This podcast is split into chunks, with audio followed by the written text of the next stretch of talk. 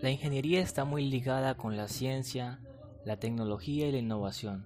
De hecho, la ciencia, la tecnología y la innovación son indispensables para que exista la ingeniería. Al ser la ingeniería la facultad que se preocupa en que las ideas y la parte teórica se convierta en algo aplicable a la vida real, se acude al saber racional o la ciencia, a la técnica para realizar un oficio u la tecnología y al mejoramiento continuo en busca de la perfección, que es la parte de la innovación. Como podemos ver, no es posible hablar de ingeniería sin tener en cuenta la ciencia, la tecnología y la innovación.